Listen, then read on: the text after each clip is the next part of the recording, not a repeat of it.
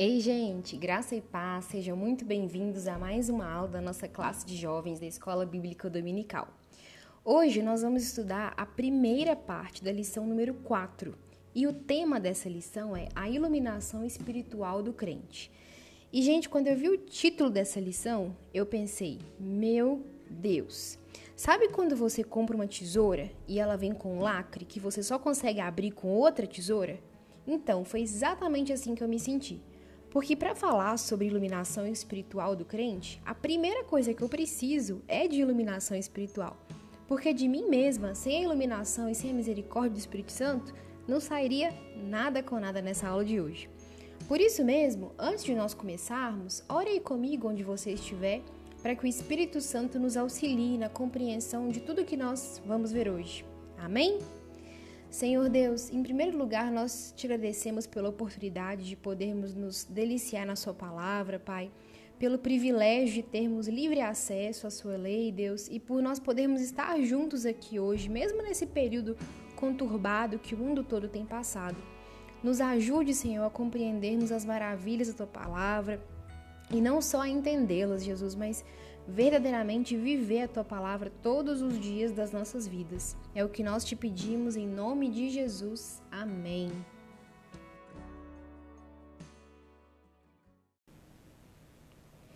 Pessoal, como vocês têm observado desde a primeira aula, a nossa revista desse segundo semestre é toda baseada no livro de Efésios. E é lá que nós vamos ler o nosso texto base de hoje, no capítulo 1, dos versículos 15 ao 23.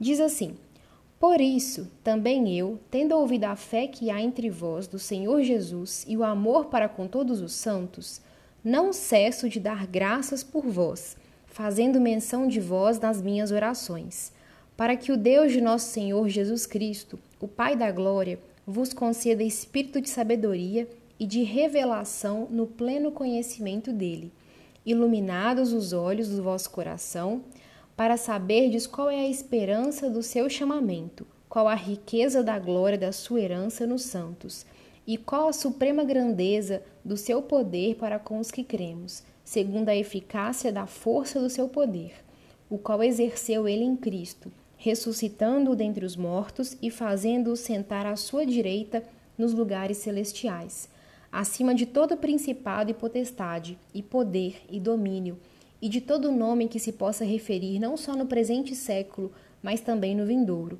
e pôs todas as coisas debaixo dos pés, e para ser o cabeça sobre todas as coisas, o deu à igreja, a qual é o seu corpo, a plenitude daquele que a tudo enche em todas as coisas. Amém? No estudo desse texto que nós lemos, a nossa revista faz uma divisão em dois temas centrais: a iluminação do espírito e a grandeza do poder de Deus.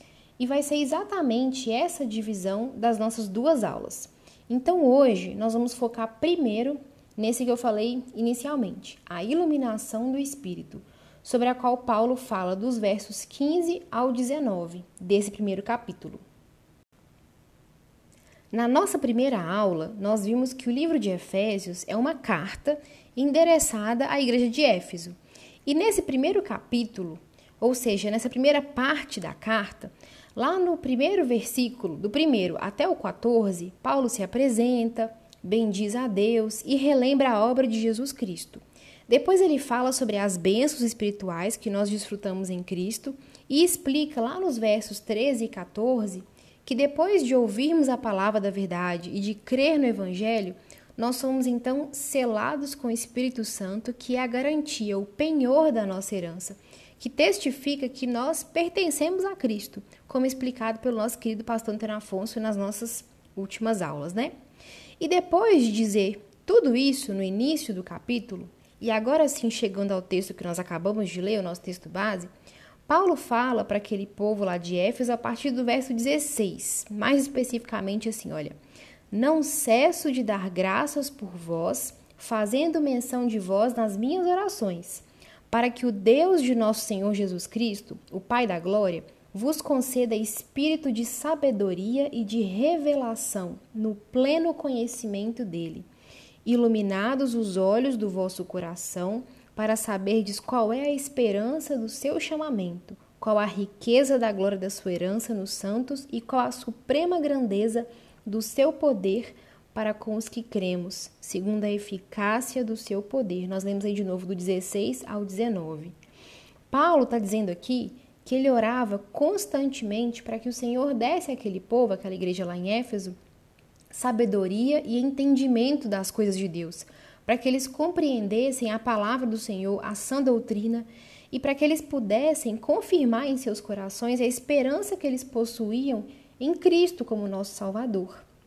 E quando a nossa revista fala em iluminação espiritual do crente, ela está se referindo à ação do Espírito Santo na nossa mente, que nos capacita a entender a revelação de Deus nas Escrituras, de quem Ele é e do que Ele fez por nós através de Jesus Cristo.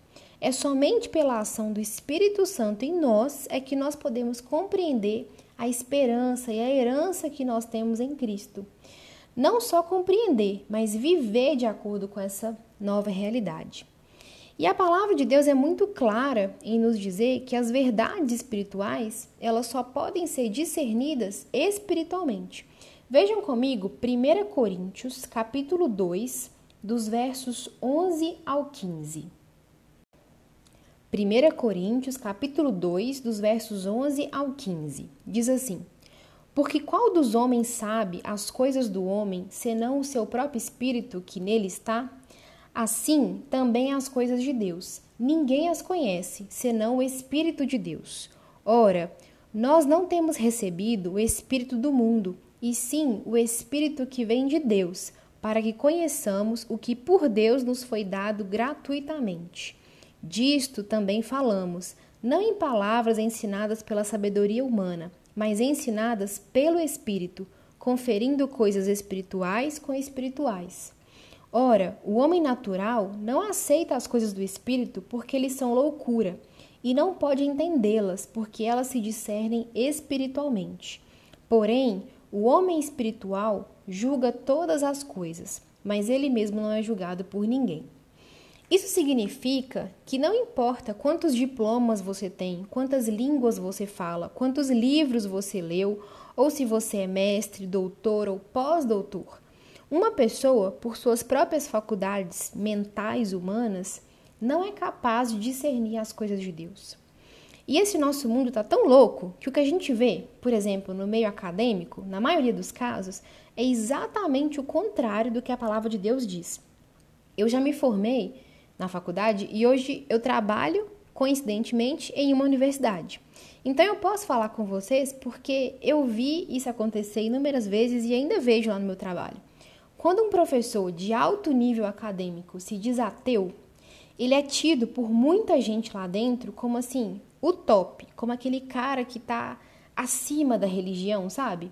E é muito triste, porque às vezes você vê lá que o cara domina a física quântica, mas ele desconhece o básico, ele desconhece quem que é o autor do universo. E isso só prova para nós que a nossa capacidade intelectual não é nada se nós tivermos, se nós não tivermos o Espírito Santo de Deus para nos instruir na verdade. E é por isso que Paulo diz lá em 1 Coríntios 1:27 o seguinte: que Deus escolheu as coisas loucas do mundo para envergonhar os sábios. E também lá em Isaías 5:21 diz assim: Ai dos que são sábios aos seus próprios olhos e prudentes em seu próprio conceito. Isso não significa que nós, cristãos, não devemos buscar o conhecimento secular. Pelo contrário, a gente deve buscar ser o mais inteligente que nós pudermos. A gente precisa encher as universidades de mentes brilhantes e cheias do conhecimento de Cristo. Mas o que eu quero dizer é que firmar a nossa esperança no conhecimento humano, simplesmente, é como construir a nossa casa na areia, ou como correr atrás do vento, como diria Salomão, né? Mas como nós lemos lá em 1 Coríntios, capítulo 2, verso 11, uma vez que as coisas espirituais, elas são discernidas espiritualmente, a boa notícia é que não nos foi dado a, a nós o espírito do mundo, mas o espírito procedente de Deus. E aí então, por meio dele, nós podemos entender tudo aquilo que Deus tem para nós. Então, quando o apóstolo Paulo ora pela iluminação espiritual dos cristãos em Éfeso, ele roga a Deus para que ele os conduza no entendimento daquilo que o próprio Deus fez por meio de Cristo. Em termos bem resumidos, Paulo roga para que nós tenhamos a verdadeira compreensão do significado do Evangelho. Dito isso, então, nós vamos agora ler de novo um trecho é, do texto de Efésios e tirar algumas breves aplicações dele para a nossa vida.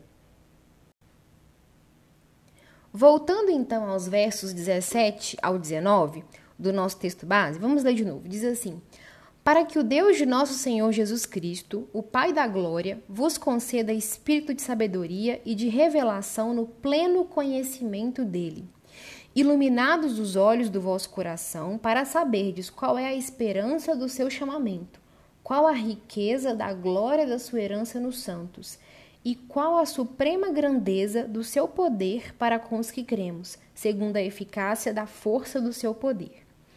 Então, a primeira aplicação que eu trouxe para vocês hoje é de que o cristão tem o seu coração ou o seu entendimento iluminado. Olhem no verso 18: Iluminados os, os olhos do vosso coração. Algumas traduções trazem do vosso entendimento. Nós precisamos entender que a palavra de Deus não é um conjunto de regrinhas gospel que a gente segue. Longe disso. A palavra de Deus é lâmpada para os nossos pés e luz para o nosso caminho. Ela é o nosso guia, o nosso norte, nosso manual de sobrevivência até a vida eterna. E uma vez que nós cremos nisso, e tendo recebido o espírito de sabedoria e de revelação da parte de Deus, conforme dito lá no verso 17, o nosso entendimento, que antes estava obscurecido pelo pecado e cego para a verdade de Deus, agora passa a ser iluminado. O espírito de sabedoria revela e abre os olhos do nosso entendimento, algo que por nós mesmos, como nós já dissemos, nós nunca conseguiríamos fazer.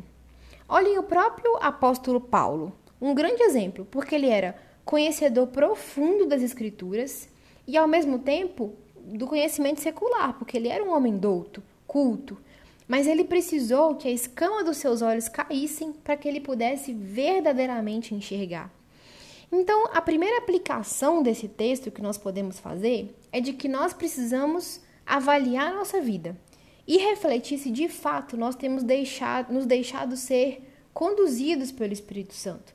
Se nós temos nos desembaraçado do pecado, de tudo aquilo que nos atrapalha de enxergar a riqueza da glória e da herança nos santos, a esperança do seu chamamento, como Paulo diz aí no verso 18. Ou seja, para que nós possamos enxergar a glória futura a qual Deus nos chama. Porque muitas vezes a gente ora pedindo o Espírito Santo, né, para nos dar o discernimento, para nos dar sabedoria. Só que ao mesmo tempo que a gente ora, em vários momentos a gente se pega ignorando a voz dele, né, em diversas situações. Ou então, a gente negligencia o nosso tempo de estudar a palavra, de orar. A gente quer que ele fale, mas a gente não quer abrir a nossa Bíblia. Sabe? A gente fica nessa incoerência. E o Espírito Santo, ele habita em nós. A palavra de Deus está aí à nossa disposição também e por meio de Jesus ainda nós temos livre acesso a Deus. Então, não existe nada que nos impeça de buscá-lo. E partindo então agora para a nossa segunda aplicação. A segunda aplicação é de que o cristão passa então a enxergar o reino de Deus e a esperar algo muito superior ao que o mundo oferece. Continuando então o texto do verso 18, Paulo diz assim: para saberdes qual é a esperança do seu chamamento. Em algumas traduções fala esperança da sua vocação. Esse chamamento que Paulo diz aí na parte B desse verso é a glória futura a qual Deus nos chama. Essa é a nossa esperança, que está acima de qualquer coisa que esse mundo possa nos oferecer. O autor de Hebreus descreve essa esperança para a qual Deus nos chamou como âncora da alma. Lá em Hebreus, capítulo 6, dos versos 17 ao 20, diz assim: Por isso Deus, quando quis mostrar mais firmemente aos herdeiros da promessa a imutabilidade do seu propósito, se interpôs com juramento, para que mediante duas coisas imutáveis, nas quais é impossível que Deus minta, forte alento tenhamos nós, que já corremos para o refúgio a fim de lançar mão da esperança proposta, a qual temos por âncora da alma, segura e firme, e que penetra além do véu, onde Jesus, como precursor, entrou por nós, tendo se tornado sumo sacerdote para sempre, segundo a ordem de Melquisedeque. E uma vez então que nós temos o nosso entendimento iluminado e que nós vislumbramos a vida eterna com Cristo, não dá mais para a gente viver do mesmo jeito. Então, embora a gente ainda lute ferozmente contra o pecado e até levemos uns golpes nessa luta aí, de vez ou outra, uma coisa deve ser clara na nossa conduta. Nós não servimos mais ao pecado, mas nós estamos agora sobre o senhorio de Jesus Cristo e que ele em nós é a esperança da glória. Tem um pastor norte-americano chamado Warren Wisby. Ele faleceu ano passado, na verdade. Ele disse certa vez o seguinte: o crente que não compreende a esperança do seu chamamento soberano, santo e celestial, não pode andar de forma digna a esse chamamento. Isso é muito verdade, gente. Nós nunca vamos ser merecedores ou dignos de coisa alguma da parte de Deus. Mas esse conhecimento, através da iluminação do Espírito Santo sobre Deus, sobre tudo aquilo que ele fez, sobre aquilo que ele nos prometeu que ainda vai fazer, todo conhecimento a respeito de Deus, ele, no mínimo, nos faz querer andar de um modo diferente e nos constrange a isso. Porque quanto mais a gente descobre algo novo sobre o caráter de Deus, ou sobre a sua santidade, ou sobre o seu amor, mais a gente enxerga o quanto que a gente precisa mudar e o quão pecadores nós somos. E o contrário também é verdade, porque quanto menos discernimento das coisas de Deus nós temos, menos nós enxergamos aquilo em nós que precisa ser transformado. E aí a gente vai tocando a vida, achando que a gente está agradando a Deus, quando na verdade nós não estamos, a gente está enganando a nós mesmos, né? Nós precisamos então orar a Deus como o salmista, lá no Salmo 119, no verso 18, que fala assim: Desvenda os meus olhos, Senhor, para que eu contemple as maravilhas da tua lei. Porque aí cumprir com a lei de Deus não vai ser mais um peso, como parece para o mundo aí fora. Pelo contrário, vai ser prazeroso, porque a gente vai estar agradando aquele a quem a gente ama. Então, agora partindo para a terceira aplicação desse nosso texto, é a seguinte: é de que o cristão compreende que as riquezas desse mundo não são nada perto das riquezas de Deus. Isso está lá no verso 18 ainda, continuando na nossa frase do verso 18. Começa assim, né? Iluminados os olhos do vosso coração para saberdes qual é a esperança do seu chamamento. E agora sim, qual a riqueza da glória da sua herança nos santos. As riquezas que o Senhor tem preparado para aqueles que o amam são infinitamente superiores a tudo de mais grandioso que nós já vimos nesse mundo. A palavra de Deus diz que nem olhos viram, nem ouvidos ouviram, nem jamais penetrou em coração humano o que Deus tem preparado para aqueles que o amam. E lá em Mateus, no capítulo 13, Jesus diz em uma parábola que o reino dos céus é semelhante a um negociante que busca pérolas. E encontrando uma pérola de grande valor, ele foi e vendeu tudo quanto ele tinha e comprou essa pérola de grande valor. Igualmente, nós precisamos compreender que o que nós encontramos em Jesus é mais valioso do que qualquer outra coisa nesse mundo que a gente possa julgar possuir. E a Bíblia, inúmeras vezes, nos alerta para que nós não busquemos as riquezas desse mundo ou tudo que esse mundo nos oferta, né?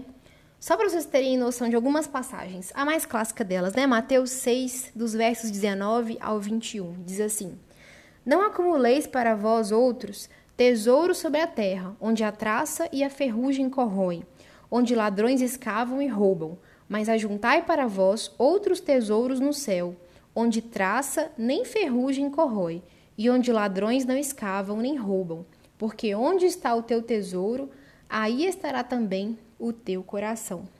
Outras passagens nessa mesma linha diziam o seguinte: olha, em Hebreus, capítulo 13, verso 14.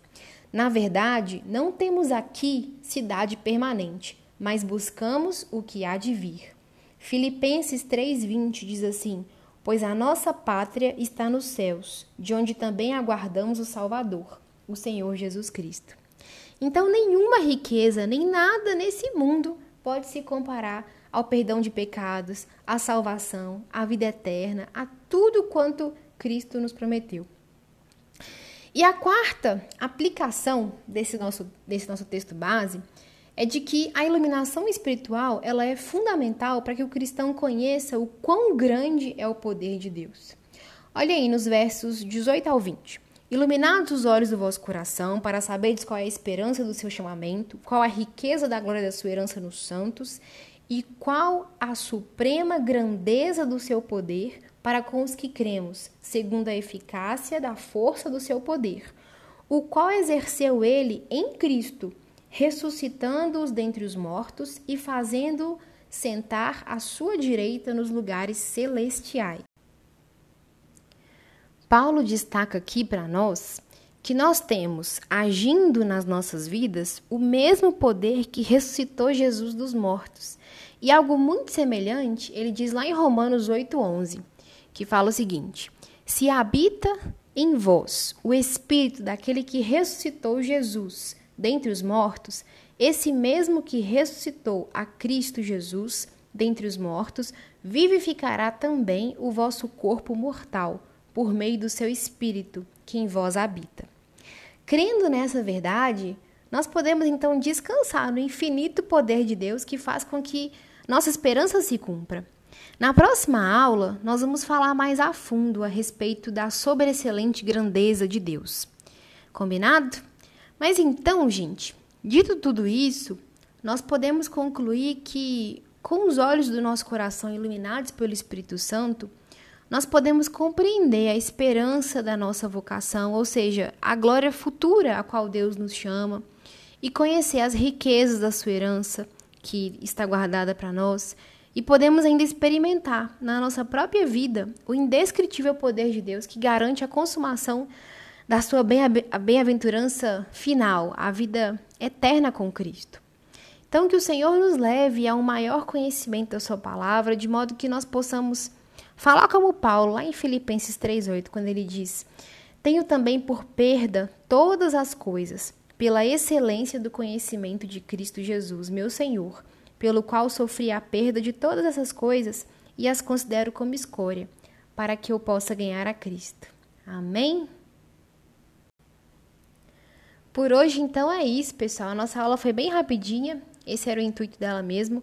Mas medite nesses textos aí na sua casa, com a sua família. Eu tenho certeza que Deus tem infinitamente mais para falar com você a partir deles do que né, esse pouquinho só que nós vimos aqui nessa aula de hoje. E se ficar alguma dúvida, manda pra gente, a gente estuda junto. Você pode contactar a gente pelo WhatsApp, pelo Facebook, pelo Instagram da igreja. A igreja está em todas as mídias sociais possíveis. E aproveitem e fiquem ligados também nos nossos cultos de jovens, gente. Ontem começou uma série de pregações que tem tudo a ver com a aula de hoje. O tema dessa série é A Sabedoria Clama pelas Ruas. Então acesse lá a nossa página no YouTube e acompanhe. Os cultos estão sendo todos transmitidos por lá, beleza? Que Deus dê então a cada um de vocês, gente, uma ótima semana. Fiquem com Deus e, se Deus quiser, até o próximo domingo. Tchau, tchau.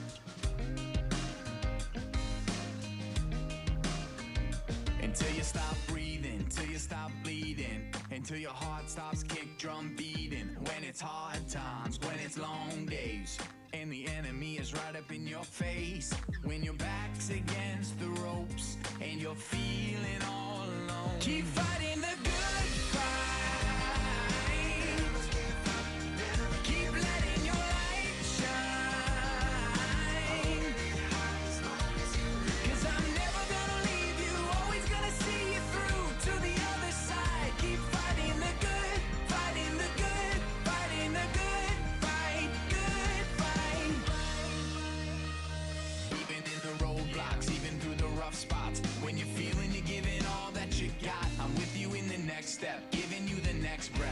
the voice saying you're gonna make it